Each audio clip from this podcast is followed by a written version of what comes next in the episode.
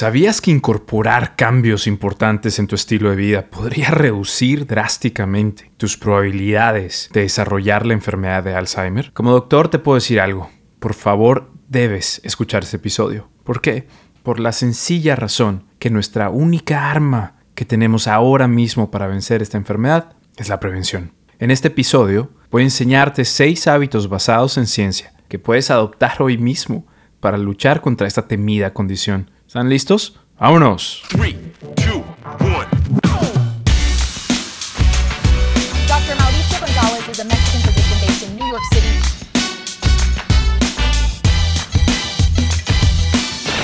Dr. Mao, informa. Hola amigos, ¿cómo están? Soy el Dr. Mao, médico especialista en medicina interna, medicina de emergencias y medicina de obesidad, que vive y practica medicina en New York City y hoy estoy aquí para hablarte de un tema que en verdad me apasiona por muchas razones, pero siendo obviamente la razón número uno que te puede ayudar a proteger tu cerebro. ¿Quieren algo más importante que esto? No lo creo.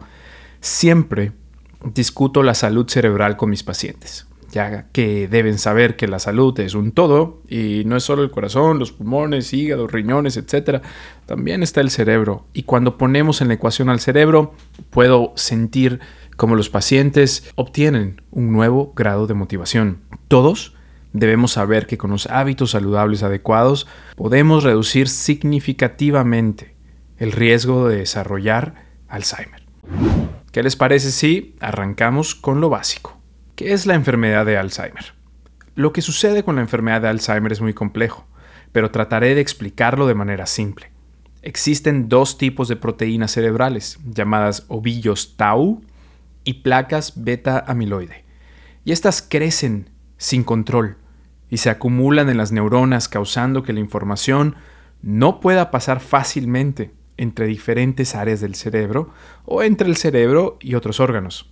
Este crecimiento desproporcionado de proteínas terminan por destruir las neuronas y causan los síntomas cardinales del Alzheimer como confusión, pérdida de memoria, y cambios profundos de la personalidad. Por ahora no existe una cura para esta enfermedad, pero ciertamente hay cosas que podemos hacer para prevenirla. ¿Qué les parece si discutimos qué tan común es esta enfermedad hoy en día? Es el tipo de demencia más común y representa alrededor del 60% de los casos de demencia en Estados Unidos. La enfermedad de Alzheimer afecta a alrededor de 5 millones de personas en dicho país y se estima que este número casi se triplicará para el 2060. Como dicen mis amigos los neurólogos y científicos, los doctores Shersai, es un tsunami en crecimiento. La condición generalmente afecta a personas de 65 años o más y solo el 10% de los casos ocurren en personas más jóvenes. Y es mucho más común en mujeres que en hombres por razones que todavía no conocemos bien. Ahora, la pregunta del millón, o el debate de siempre. ¿Es el Alzheimer una enfermedad genética o es causada por algo en el ambiente? Lo que les voy a explicar requiere un poco más de atención de lo normal, así que presten mucha atención. En realidad, todas las enfermedades tienen algún componente genético, pero existen tres genes que invariablemente causarán enfermedad de Alzheimer en quienes los llevan. Estos son Presenilin 1, Presenilin 2 y el gen APP. A estos genes se les conoce como genes determinísticos, que determinan, es decir, son genes que tienen una altísima posibilidad de causar la enfermedad. Pero, respiren profundo, aquí les va una muy buena noticia. Solo el 3% de las personas con esta enfermedad tienen estos genes, lo que nos dice que hay mucho más de esta historia. Existe un gen que juega un papel central. Es el ApoE, que si bien no es un gen determinístico, incrementa el riesgo de padecer esta enfermedad y tiene tres formas comunes o alelos, el ApoE2, el ApoE3 y el ApoE4. El ApoE2, de hecho, reduce el riesgo de desarrollar esta enfermedad. El ApoE3 es neutral, ni picha, ni cacha, ni deja batear. Y el ApoE4 se asocia con un mayor riesgo. De hecho, si uno de nosotros hereda un alelo ApoE4 de uno de nuestros padres, el riesgo aumenta cuatro veces. Pero si por el contrario hereda un alelo de papá y mamá, el riesgo aumenta hasta 12 veces. Pero de nuevo, respiremos profundo. En Estados Unidos solo el 2% de la población tiene dos alelos ApoE4. Curiosamente, aquellos que tienen dos alelos no necesariamente desarrollan la enfermedad de Alzheimer. De hecho, el 50% no desarrolla demencia en absoluto. No son genes determinísticos, ¿lo recuerdan? Incrementan el riesgo, pero no son una sentencia. Ok, moving on. Como todo en la biología, las cosas son extrañas e impredecibles. Si te sientes abrumado o abrumada por datos biológicos, no estás solo. A todos nos sucede. Tienes que aceptar que la vida es incierta. Otra perspectiva sobre el gen ApoE4 nos llega de un bellísimo estudio realizado en Nigeria en el 2001, donde se encontró, escuchen bien, donde se encontró que una proporción mucho mayor de la población nigeriana era ApoE4 positiva. Es decir, una gran parte de la población nigeriana tenía un mayor riesgo, genéticamente hablando, de padecer enfermedad de Alzheimer. Pero, oh sorpresa, la proporción de la población, a pesar de los alelos positivos de ApoE4 que desarrolló enfermedad de Alzheimer, fue mucho, mucho menor en comparación con el resto del mundo. ¿What? ¿Más genes pero menos enfermedad? ¿Por qué? Nadie realmente conoce la respuesta, pero los autores de este estudio apuntan que hay evidencia que en esta población el estilo de vida, la salud de los habitantes de Nigeria tuvo un efecto mucho más fuerte en el desarrollo de esta enfermedad. Y esto, queridos amigos, es ciertamente liberador.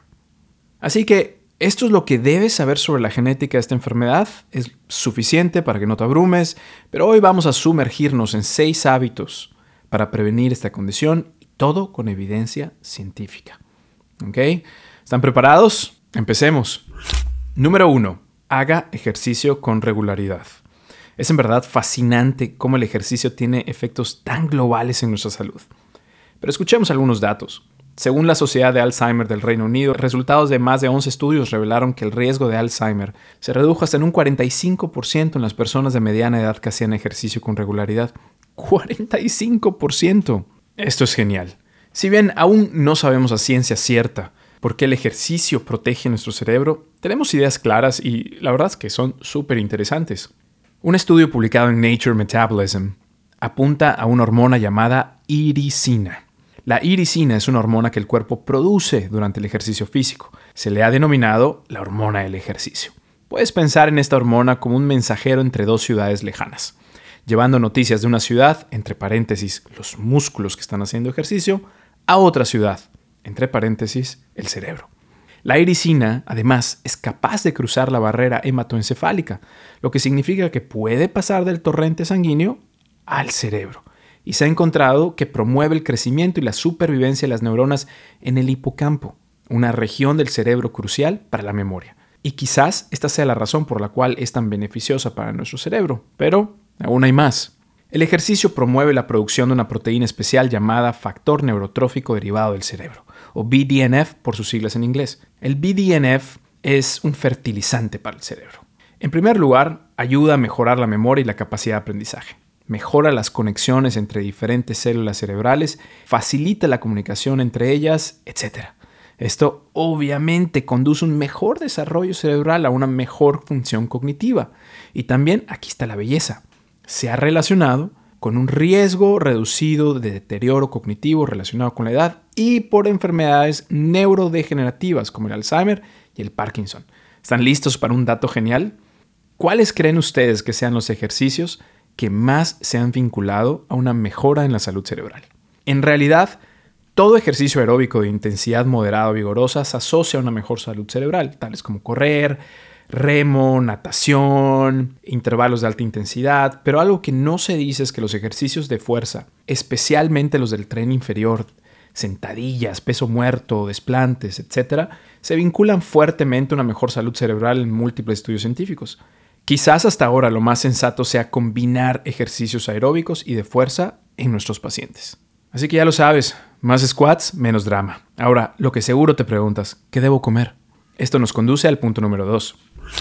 Seguir una dieta sana para la mente. La dieta MIND, así como lo escuchas, MIND como mente en inglés, es un patrón dietético que combina aspectos de la dieta mediterránea y la dieta DASH. Enfatiza el consumo de alimentos específicos que se cree que pueden apoyar a la salud del cerebro y que reducen el riesgo de deterioro cognitivo y enfermedades neurodegenerativas.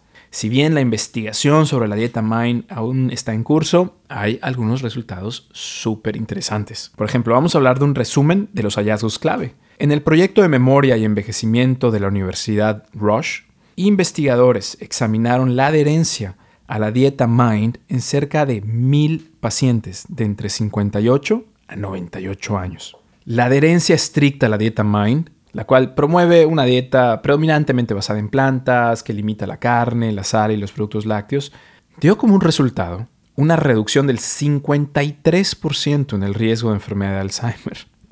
Así como lo escuchan. Incluso la adherencia moderada, ni siquiera la adherencia alta, la moderada a esta dieta se asoció con una reducción del riesgo del 35%. Los participantes que mostraron una alta adherencia a este tipo de dieta tenían un funcionamiento cognitivo equivalente a una persona que era 7.5 años más joven. Nada mal. Pero ¿qué alimentos son promovidos en la dieta Mind? Apunten esto en una libreta porque aquí vamos. O pueden volver a escuchar el episodio. Vegetales de hoja verde como espinacas, col rizada, selgas y verduras como el brócoli, zanahorias, cole bruselas y los pimientos. Bayas, especialmente las moras azules o blueberries frutos secos como almendras, nueces y anacardos, el aceite de oliva. Y también se enfatiza granos integrales como avena, arroz integral, quinoa y el pan integral. Se recomiendan pescados grasos como el salmón, caballa, sardinas, debido al alto contenido de ácidos grasos omega 3. Esta dieta también incluye un consumo moderado de aves como pollo, pavo y alimentos o leguminosas como frijoles, lentejas y garbanzos. Es decir, de nuevo, es una dieta predominantemente basada en plantas con pequeñas cantidades de pescado, pollo, lácteos bajos en grasa, reducida en sal y alimentos ultraprocesados. Eso sin duda debería ser nuestro norte nutricional. Más lentejas, menos drama. Por cierto, ¿les gustaría que en algún momento les haga un episodio explicando cómo seguir este tipo de nutrición? Yo siento que estaría interesante. Les voy a mantener al tanto. Pasemos al consejo número 3. Dejar de fumar, no hay más. Hay toxinas químicas en los cigarrillos que aumentan la inflamación del cerebro y además agregan estrés a nuestras neuronas, todo lo cual está relacionado al desarrollo de la enfermedad de Alzheimer. De hecho, la Sociedad de Alzheimer del Reino Unido señala que una serie de revisiones sistemáticas encontró que fumar puede aumentar el riesgo de Alzheimer entre un 30 a un 50%. No existe otra forma de decirlo más que hay que dejar de fumar. Pero recuerden, por el amor de Dios, no lo tienes que hacer solo. Puedes usar productos de apoyo como parches de reemplazo o medicamentos recetados por un médico, terapia cognitivo-conductual, ejercicio, grupos de autoayuda. Hay muchas formas, pero debes empezar ahora mismo, tomar la decisión y buscar ayuda. Nadie va a llegar a ofrecértela, tienes que ser tú el que tome la decisión. De hecho, pronto voy a hacer un video en mi canal de YouTube al respecto de cómo dejar de fumar. Ok, número 4. Dormir bien. Evidencia creciente sugiere que mejorar el sueño puede ayudar a prevenir el Alzheimer y se relaciona con una mayor eliminación de placas beta-amiloides del cerebro. Por ejemplo, un estudio en Gran Bretaña publicado recientemente en la revista Nature Communications rastreó el comportamiento de casi 8.000 personas en el transcurso de 20 años, comenzando cuando tenían 50 años. ¿Están listos para los resultados? En comparación con las personas que dormían 7 horas o más por noche en sus 50 y 60 años, los que dormían 6 o menos horas por noche tenían un 30% más de probabilidad de ser diagnosticados con demencia. The Sleep Foundation ofrece algunos consejos excelentes para dormir más y mejor. Aquí se los eh, comento. Primero, apagar la tecnología una hora antes de acostarse. Dile adiós a Netflix. Siga una rutina constante a la hora de acostarse, siempre a la misma hora. Reducir la ingesta de cafeína 8 horas antes de su hora de dormir. Yo recomiendo inclusive hasta 12 o 14 horas antes de dormir porque hay personas que son ultra sensibles. Y recuerden que la terapia cognitivo-conductual es de las intervenciones más poderosas que tenemos para vencer el insomnio. De hecho, hay una app, una aplicación que yo recomiendo a mis pacientes aquí en mi práctica en Nueva York, que se llama CBTI Coach, que fue diseñada por investigadores de la Red Hospitalaria de Veteranos aquí en Estados Unidos en conjunto con la Escuela de Medicina Stanford. Se descarga gratis, de nuevo se llama CBTI Coach por sus siglas en inglés. En español la pueden buscar como C de casa, B de bueno, T de Tomás, guion, I de ilusión, coach. Es una buena opción para aquellos que sufren insomnio y necesitan ayuda para establecer una rutina sana de sueño. Continuemos. Punto número 5. Evitar elevaciones del colesterol, glucosa e inflamación crónica. Crucial, vital tal. Esto es de suma importancia por muchas razones. La resistencia a la insulina es una afección en la que, ya lo saben, las células del cuerpo se vuelven menos sensibles a la insulina. La resistencia a la insulina interfiere con la capacidad del cerebro para usar la glucosa de manera efectiva, la cual es la principal fuente de energía del cerebro. Como resultado es posible que las células del cerebro no reciban suficiente energía, lo que lleva a la larga a una función deteriorada. Por eso cuando platico con mis pacientes sobre la urgencia de controlar la glucosa y la resistencia a la insulina, tomo en consideración la salud cerebral y también los niveles anormalmente elevados de glucosa como siempre diabetes, diabetes, etc., pueden desencadenar inflamación en el cuerpo, incluido el cerebro. Y la inflamación crónica daña las células cerebrales e interrumpe su comunicación. Así que más resistencia a la insulina, más glucosa en sangre, más inflamación, más daño a nuestro cerebro. Tenemos que actuar pronto. Y el control del colesterol también es necesario. Cuando los niveles de colesterol se elevan, particularmente los niveles altos de colesterol de lipoproteínas de baja densidad, el famoso colesterol LDL, puede tener efectos adversos en el cerebro. ¿Por qué? Porque los niveles altos de este tipo de colesterol contribuyen a la formación de placas de grasa en los vasos sanguíneos una condición llamada aterosclerosis. Con el tiempo estas placas pueden estrechar los vasos sanguíneos, reducir el flujo de sangre al cerebro y esto significa que las células cerebrales pueden no recibir suficiente oxígeno y nutrientes, lo que provoca daños y deterioro cognitivo. Por eso, dos de nuestras grandes metas como médicos internistas y especialistas en obesidad es controlar estos factores de riesgo. Solo ciencia, nada de dramas. Ahora vamos con el último punto. Punto número 6 construye una reserva cognitiva. Una explicación propuesta para el vínculo entre leer, estudiar y sociabilizar más y la reducción del riesgo de demencias, incluida la demencia de Alzheimer, es la hipótesis de la reserva cognitiva. Según esta hipótesis, las personas con mayores niveles de reserva cognitiva, que es la capacidad del cerebro para compensar los cambios relacionados con la edad, y la patología relacionada con esta enfermedad pueden ser más resistentes a los efectos de la enfermedad por Alzheimer. Te lo quiero explicar de una forma muy sencilla. Es como levantar pesas por mucho tiempo. Esto significa que vas a llegar a tus 60, 70 años con una muy buena masa muscular. En un momento de tu vida, cuando la masa muscular se empieza a perder rápidamente, pues la vejez, así sucede. Así que si llegas a esa edad con buena masa muscular, tienes reserva de más para estar fuerte en la vejez. Es como ahorrar en el banco de la vida. Muy filosófico. Ahora, ¿qué actividades nos aportan reserva cognitiva?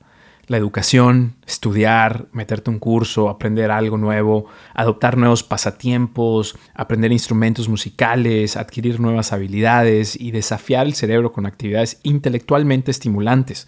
Todo esto incrementa la reserva cognitiva. Uno de mis estudios favoritos fue el registro de Wisconsin para la prevención de enfermedad de Alzheimer.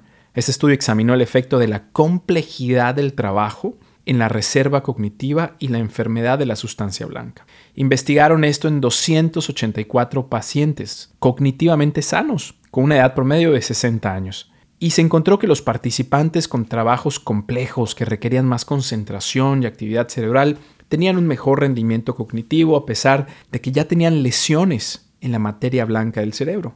Se llegó a la conclusión de que un estilo de vida mentalmente estimulante, retador, complejo, puede disminuir los efectos de los cambios estructurales dañinos asociados con la enfermedad de Alzheimer. Qué belleza es esto en verdad. Esto me anima y los debe animar a ustedes a seguir persiguiendo nuevas metas. En la vida nunca es tarde, no solo nos hace felices, sino que también preserva nuestro cerebro. Me encanta la ciencia, ¿ustedes no? Hagamos un resumen rápido de los seis hábitos para prevenir el Alzheimer. Haz ejercicio, no excusas. Sigue una dieta rica en hojas verdes, frutas como moras azules, cereales como avena, quinoa, lentejas, pescado, aceite de oliva y reduzca carnes rojas y ultraprocesados. Duerme por lo menos 7 horas. Dejar de fumar, no hay salida. Optimizar el colesterol, glucosa y reducir la inflamación crónica. Incrementa tu reserva cognitiva a través de estudiar, leer, aprender algo nuevo como un instrumento o un nuevo oficio. Amigos, hasta aquí llegamos con el episodio de hoy. Si este tipo de contenido te gusta, este tipo de información para el podcast Doctor Mao Informa, te lo pido, suscríbete a mi podcast y sigamos aprendiendo juntos. Y les quiero pedir un favor también. Tenemos muchas cosas que podemos ofrecer a tu vida para que sigas conociendo. Cursos, información, retos, muchas cosas y cada vez tendremos más. Para que estén al pendientes, les suplico que se inscriban a nuestro boletín informativo. Esta es la forma más segura de estar en contacto conmigo. Se pueden inscribir en drmauriciogonzalez.com. Se escribe DR D de doctor, R de relación, drmauriciogonzalez.com. Lo voy a repetir de nuevo, drmauriciogonzalez.com. Escríbanse a este boletín y van a recibir información siempre que tengamos algo valioso para ustedes. Bueno, nos vemos, nos escuchamos. Hasta la próxima. Doctor Mao informa.